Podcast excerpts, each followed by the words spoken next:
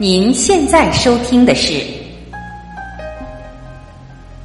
张晚琪《爱之声》。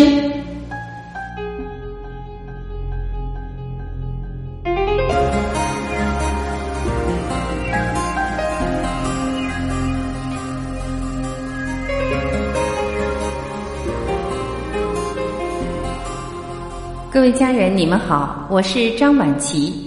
今天让我们一起来分享林语堂先生撰写的文章，题目是“有丰富的心灵，才有悠闲的生活”。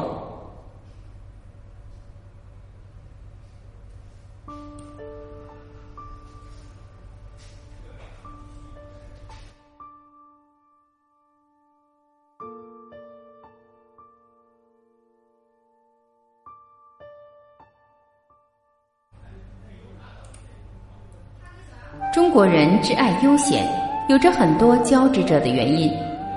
中国人的性情是经过了文学的熏陶和哲学的认可的。这种爱悠闲的性情是由于酷爱人生而产生，并受了历代浪漫文学潜流的激荡，最后又由一种人生哲学，大体上可称它为道家哲学，承认它为合理尽情的态度。中国人能浑沦的接受这种道家的人生观，可见他们的血液中原有着道家哲学的种子。有一点，我们需先行加以澄清：这种消闲的浪漫崇尚，我们已说过，它是空闲的产物，绝不是我们一般想象中的那些有产阶级者的享受。那种观念是错误的。我们要明了，这种悠闲生活是穷愁潦倒的文士所崇尚的。他们中有的是生性喜爱悠闲的生活，有的是不得不如此。当我读中国的文学杰作时，或当我想到那些穷教师们拿了称颂悠闲生活的诗文去教穷子弟时，我不禁要想，他们一定在这些著作中获得了很大的满足和精神上的安慰。所谓盛名多累，隐逸多事，这种话对那些应试落地的人是很听得进的。还有什么“晚食可以当肉”这一类的俗语，在养不起家的人可以解嘲。中国无产阶级的青年作家们指责苏东坡和陶渊明等为罪恶的有闲阶级的知识分子，这可说是文学批评史上的最大错误了。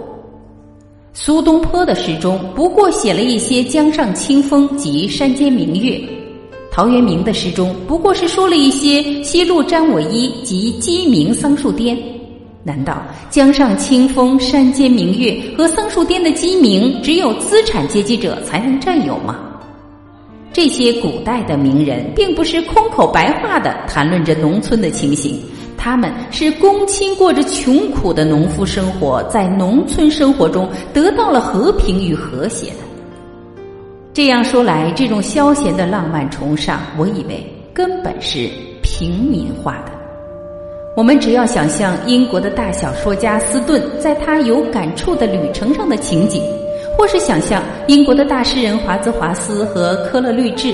他们徒步游欧洲，心胸中蕴着伟大的美的观念，而代理不明一文。我们想象到这些，对于这些个浪漫主义就比较了解了。一个不一定要有钱才可以旅行，就是在今日，旅行也不一定是附加的奢侈生活。总之，享受悠闲生活，当然比享受奢侈生活便宜得多。要享受悠闲的生活，只要有一种艺术家的性情，在一种全然悠闲的情绪中去消遣一个闲暇无事的下午。正如梭罗在《瓦尔登湖》里所说的：“要享受悠闲的生活，所费是不多的。”笼统说来，中国的浪漫主义者都具有锐敏的感觉和爱好漂泊的天性。虽然在物质生活上露着穷苦的样子，但情感却很丰富。他们深切爱好人生，所以宁愿辞官弃禄，不愿心为形役。在中国，消闲生活并不是富有者、有权势者和成功者独有的专利。美国的成功者更显匆忙了，而是那种高尚自负的心情的产物。这种高尚自负的心情，极像那种西方的流浪者的尊严的观念。这种流浪者骄傲自负到又不肯去请教人家，自立到不愿意工作，聪明到不把周遭的世界看得太认真。这种样子的心情，是一种超脱俗世的意识而产生，并和这种意识自然的联系着的。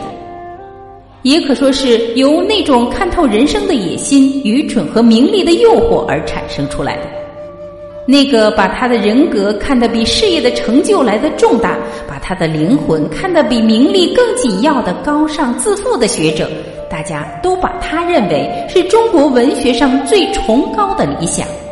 他显然是一个极简朴的去过生活，而且鄙视世欲功名的人。这一类的大文学家，陶渊明、苏东坡、白居易。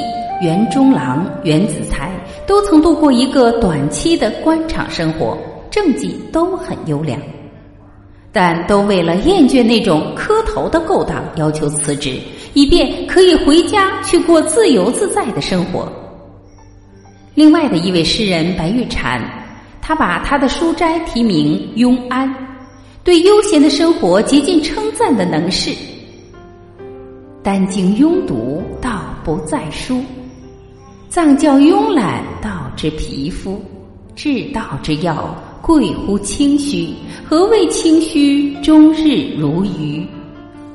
有诗庸吟，句外长哭；有琴庸弹，弦外韵孤；有酒庸饮，醉外江湖；有棋庸鸾，意外干戈。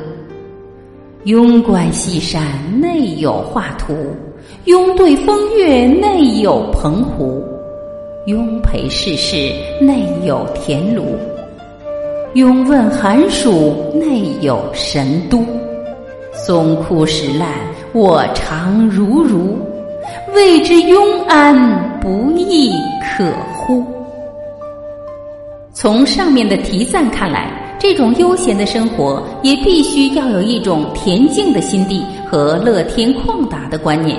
以及一个能尽情玩赏大自然的胸怀，方能享受。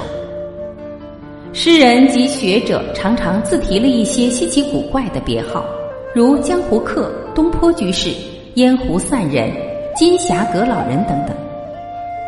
没有金钱也能享受悠闲的生活，有钱的人不一定能真正领略悠闲生活的乐趣。那些轻视钱财的人，才真正懂得此中的乐趣。他需有丰富的心灵，有简朴生活的爱好，对于生财之道不大在心。这样的人才有资格享受悠闲的生活。如果一个人真的要享受人生，人生是尽够他享受的。一般人不能领略这个尘世生活的乐趣，那是因为他们不深爱人生。把生活弄得平凡、刻板而且无聊。有人说老子是嫉恶人生的，这话绝对不对。我认为老子所以要鄙弃俗世生活，正因为他太爱人生，不愿使生活变成为生活而生活。有爱必有度，一个热爱人生的人。对于他应享受的那些快乐的时光，一定爱惜非常。然而，同时却又需保持流浪汉特有的那种尊严和傲慢，甚至他的垂钓时间也和他的办公时间一样神圣不可侵犯，而成为一种教规，好像英国人把游戏当作教规一样的郑重其事。他对于他在高尔夫球总会中同他人谈论股票的市况，一定会像一个科学家在实验室中受到人家骚扰那样觉得厌恶。他一定时常计算着，再有几个春天就要消逝了。为了不曾做几次遨游而心中感到悲哀和懊丧，像一个市侩懊恼今天少卖出一些货物一样。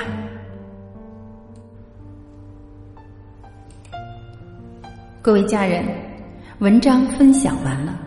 如果您喜欢这篇文章，就请用您的爱点赞，并把它分享出去，让更多的人听到。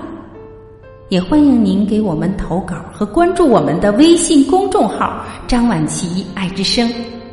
投稿请联系爱之声编辑部，编辑部的联系方式在公众号里，您将非常轻松的找到。我是婉琪，最后请允许我代表爱之声的群主王思光老师、周刚老师、连俊喜老师。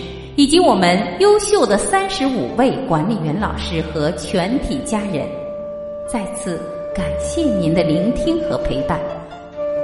无论您身在何方，每天我都会在这里静静的用爱等你回来。好，今天我们就分享到这里，明天同一时间我们爱之声再会。